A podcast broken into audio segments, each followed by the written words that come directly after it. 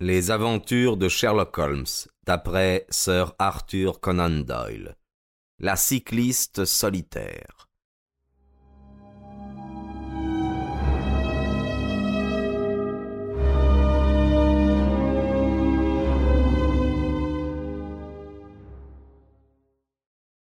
Holmes se mit à rire en se frottant les mains.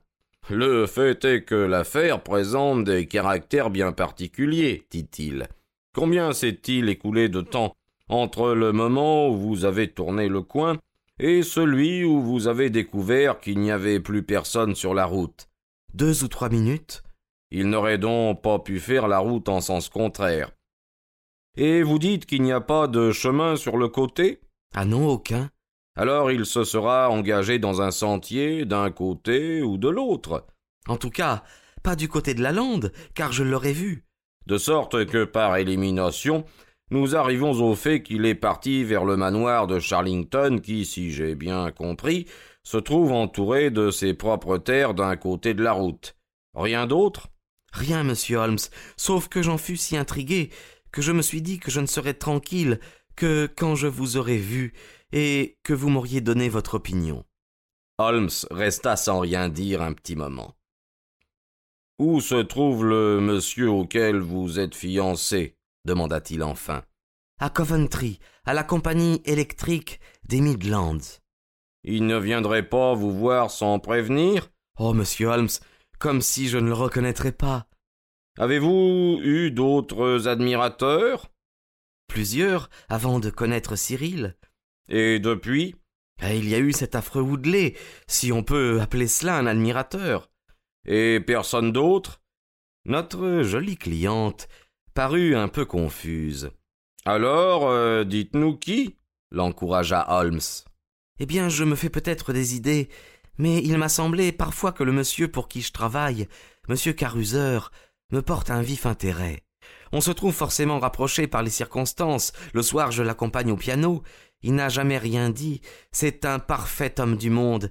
Mais les femmes sentent ces choses-là. Ah. Holmes prit un air grave.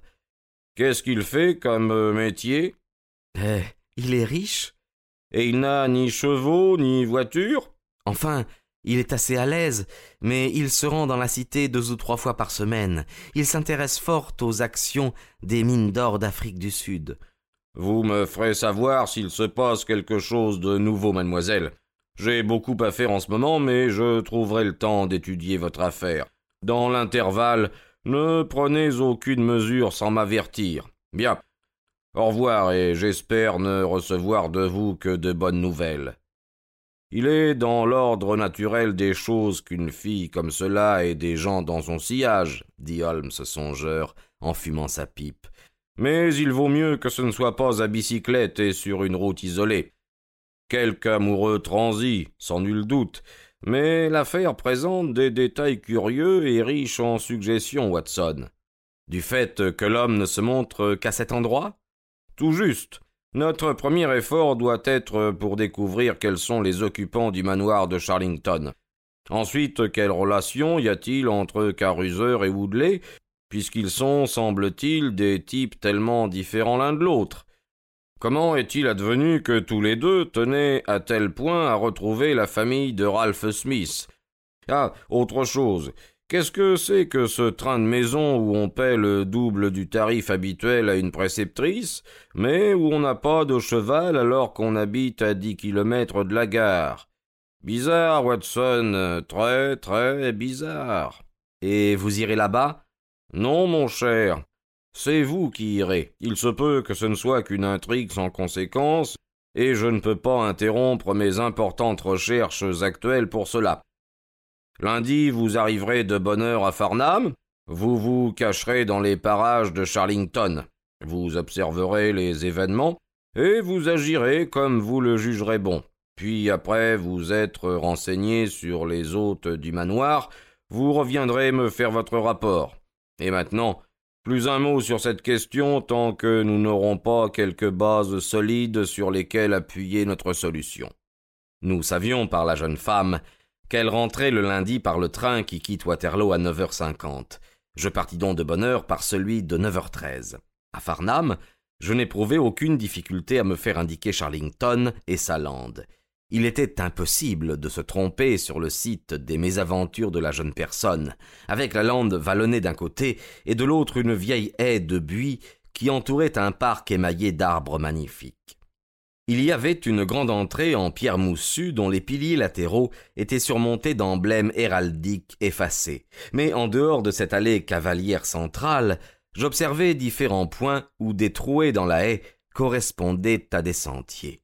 On ne voyait pas l'habitation de la route, mais tout son environnement proclamait la tristesse et la décrépitude.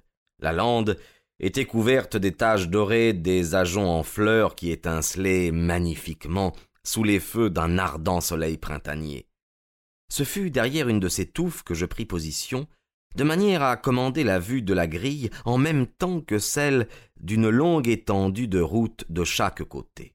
Celle-ci était déserte au moment où je la quittai, mais j'y vis bientôt un cycliste qui roulait dans la direction d'où je venais. Il avait un costume sombre et une barbe noire. En arrivant à l'extrémité de la propriété du manoir, il mit pied à terre et, poussant sa machine par une des ouvertures de la haie, disparut de ma vue. Un quart d'heure s'écoula, et une seconde bicyclette apparut. Cette fois, c'était la jeune femme qui venait de la gare. Je la vis scruter les environs quand elle se trouva à hauteur de la haie du manoir de Charlington. L'instant d'après, l'homme sortit de sa cachette, sauta sur sa bicyclette et la suivit. Dans tout le vaste paysage, ces deux-là étaient les seuls points mouvants. La fille, gracieuse et très droite sur sa machine, et l'homme derrière elle, le nez sur le guidon, avec quelque chose de, de, de furtif dans tous ses gestes. Elle regarda derrière elle, le vit et ralentit. Il l'imita. Elle s'arrêta. Il en fit aussitôt autant, maintenant deux cents mètres d'écart entre elle et lui. L'initiative suivante de la jeune femme fut aussi inattendue que crâne. Elle fit faire demi-tour à sa machine et fonça droit sur l'homme, qui, aussi prompte qu'elle, toutefois, prit à toute allure une fuite désespérée. Bientôt elle reprit son chemin primitif, la tête hautainement relevée, et sans daigner faire le moindre du monde attention à ce silencieux garde du corps qui, lui aussi, avait repris la même direction qu'elle, et resta à la même distance jusqu'au moment où la courbe du chemin me les fit perdre de vue. Je restai dans ma cachette et bien m'en pris, car bientôt l'homme revint, roulant lentement. Il entra par la grille du manoir et descendit de machine. Pendant quelques minutes, je pus le voir immobile parmi les arbres. Les mains levées, il semblait en train d'arranger sa cravate. Puis il remonta sur sa bicyclette et s'en fut par l'allée cavalière en direction du manoir. Courant par la lande, j'essayai de le suivre des yeux parmi les arbres. Très loin, je parvenais à apercevoir les bâtiments gris hérissés de leurs antiques cheminées, mais l'allée traversait des bosquets touffus et je ne pus revoir mon homme. J'avais quand même l'impression d'avoir accompli une assez bonne matinée de travail, et j'étais très en train en regagnant Farnham. L'agent immobilier de l'endroit ne put me fournir aucun renseignement concernant le manoir de Charlington, et me dit de m'adresser à une firme bien connue dans Palmal. Je m'y arrêtai avant de rentrer et y trouvai un accueil courtois. L'employé me dit que je ne pourrais pas louer le manoir pour cet été-là, que j'arrivais un tout petit peu trop tard, car on l'avait loué un mois avant. Le locataire était un monsieur Williamson, un homme âgé et très respectable. Le préposé regrettait de ne pouvoir m'en dire davantage, mais les affaires de ses clients n'étaient pas des sujets dont il lui était permis de discuter. Monsieur Sherlock Holmes écouta avec attention le long rapport que je fus en mesure de lui présenter ce soir-là, mais ce compte-rendu ne me valut pas ce mot de brève louange que j'avais espéré et que j'eusse apprécié. Au contraire, son visage austère se fit plus sévère que d'habitude, tandis qu'il commentait les choses que j'avais faites et celles que j'aurais dû faire.